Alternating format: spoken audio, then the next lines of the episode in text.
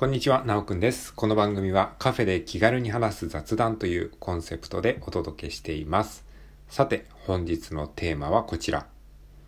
レンタル何もしない人の外録チャンネルを見て学んだ3つのこと。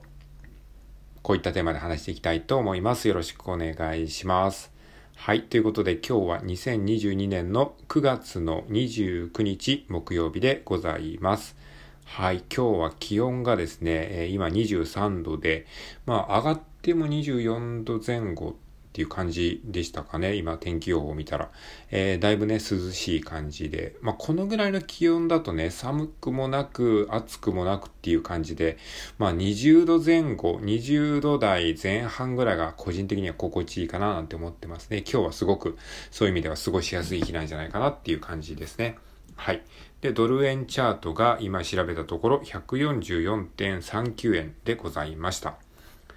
はい。まあ、そんな感じで、えー、今日のテーマは、レンタル何もしない人の外録チャンネルを見て学んだ3つのことというテーマで話していきたいと思います。はい。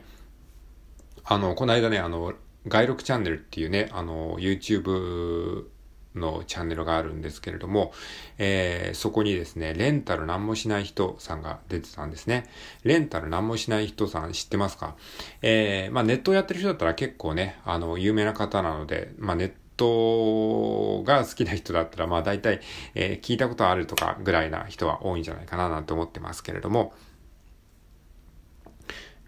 あの、まあ、基本的にその1万円、今はですね、1万円と交通費、えー、食費等ね、経費を出してくれれば、えー、あな、ああの、僕をレンタルしますよ、みたいな、なんかそんな感じの活動をやってる方なんですけれども、まあ、その人が外録チャンネルに出てね、あの、インタビュー受けてて、で、そこで、あの、へーって思ったね、あの、学びになった3つのことを今回シェアしてみたいと思います。じゃあ先に3つ言っておくと、えー、レンタル何もしない人の外録チャンネルを見て学んだ3つのこと。1つ目が、えー、点が線になるということを学んだ。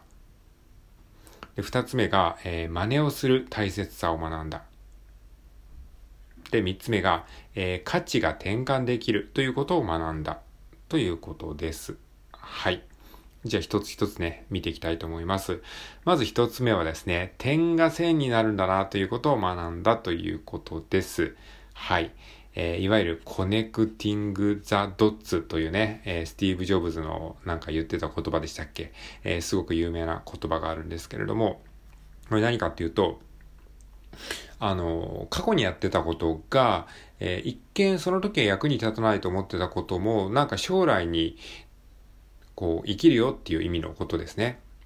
これはスティーブ・ジョブズが言ってたのは、スティーブ・ジョブズは大学生時代にフラフラしてて、あの、いろんなことやってたと。で、そのうちの一つがカリグラフィーって言って、あの、まあ、文字の、えー、アメリカ英語圏の習字みたいな感じですかね。えー、いかに美しい文字を書くかみたいな、そういう芸術の、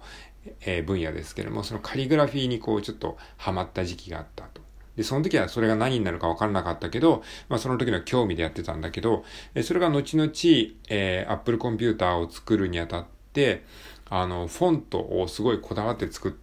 たそうなんですね。で、その当時パソコンでなんかフォントをきれいにするっていう発想がなかったみたいで、その当時その Apple コンピューターのフォントはすごく綺麗だっていうことで、えー、すごく画期的、当時画期的だったらしいんですね。まあそういったことがあって、今では当たり前のように、あの、いろんな美しいフォントが使えるようになってますけども、え、それはもう元々はスティーブ・ジョブズがこう、ちょっと興味本位で大学のカリグラフィーの講座を取ったことから始まったよっていう。だから、えー、点が線につながるというか、その時は何の意味もないと思ってたことが、えー、将来、なんかこう、こんなことで役に立つなんてっていうことがね、あるんですよ。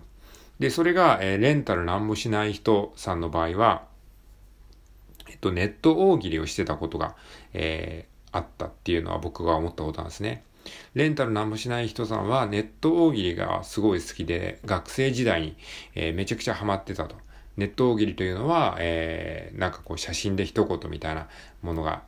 あの、あると思いますけども、そういう感じで、ね、インターネット上で、こう、気の利いた一言をこう言って、笑いを取るみたいな、そういうことですよね。で、それにハマっていたと。で、それがじゃあ何につながったかっていうと、この今、活動してるレンタル何もしない人っていうこのネーミングに生きてるんじゃないかなと僕は思ったんですね。うん。めちゃくちゃキャッチーですよね。レンタル何もしない人っていう。もうこの言葉を聞いたら、こう、頭に残るというか、このインターネット時代って、こう、指名検索っていうのが結構キーワードで、あの、何かこう、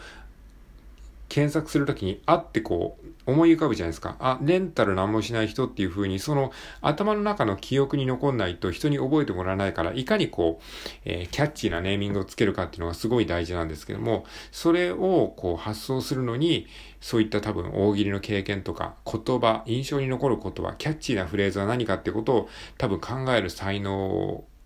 を、まあ、開発するのに役立ったんじゃないかなっていうふうに僕は思ったんですね。はい。ということで、一つ目が点が線になるということを学んだということです。で、二つ目がですね、真似をする大切さのこと、えー、真似をする大切さを学んだということです。はい。これどういうことかっていうと、まあこれもそのレンタル何もしない人という、何もしない人っていう、あの、活動につながることなんですけれども、えー、レンタルさんは、この活動をどうやって思いついたかっていうと、プロオゴラレイヤーさんという方がいて、で、その人の活動をもとに自分なりにアレンジして、あの、自分の活動を、こう、思いついたっていうふうによく言ってるんですね。はい。プロゴラレイヤーさんっていうのは、えー、これもまあネットやってるね、あなただったら多分知ってると思いますけども、あの、プロのおごられ屋さんなんですね。普通、おごられるとかっていうのは仕事にならないじゃないですか。でもそれを仕事にして、こう、おごりたいやつはおごれっていうことで、こう、ツイッターでこう、えー、呼びかけて、で、おごりたい人がこう、えー、DM をして、で、おごられに行くっていう感じの、まあ、仕事なんですけれども、それってもうぶっ飛んでますよね。で、そこから、じゃあ、レンタル何もしない、何もしない人さんは、え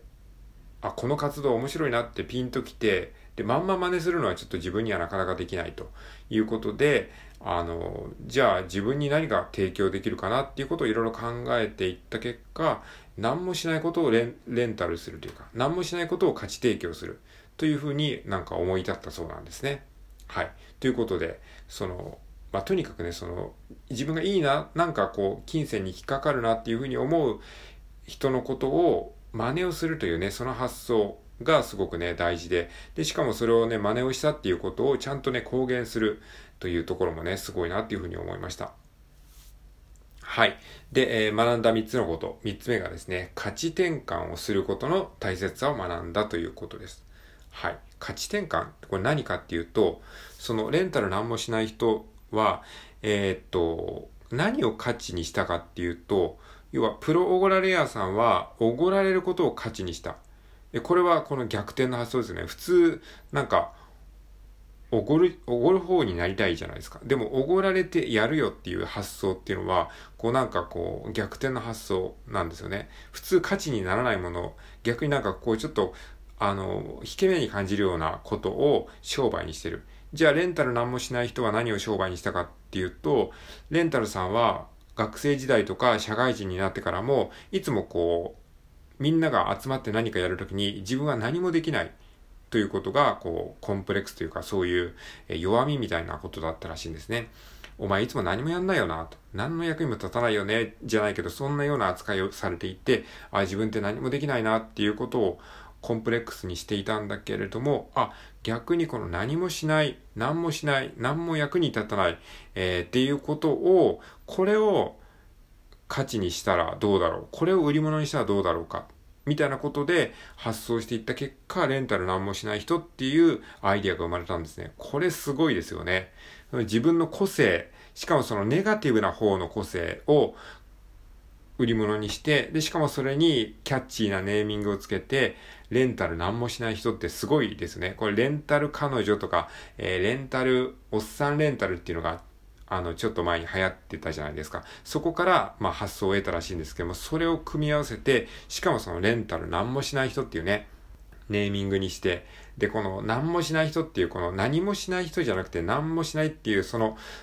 ちょっとね、この崩した五感っていうのもまたすごくね、キャッチーだななんて僕は思っちゃったんですけれども。で、このね、あのコンセプトとネーミングがもう本当にわかりやすいから、多分ネット上でもバズったし、えー、すごく認知されて広まっていったんじゃないかななんていうふうに思いました。はい。ということでね、あの、レンタル何もしない人さんが出てる外録チャンネル見てね、すごく学びになったので、学びになった点を今回シェアさせていただきました。はい。えー、ポイントをまとめると、一つ目が、えー、点が線になるということね。えー、その時は何の役に立たないと思ったことも、いつか何か役に立つかもしれないなということですね。はい。で、二つ目が真似をする。あ、この人の活動いいな、この人のこういうところいいなっていうふうに思ったところをですね、素直に真似をする。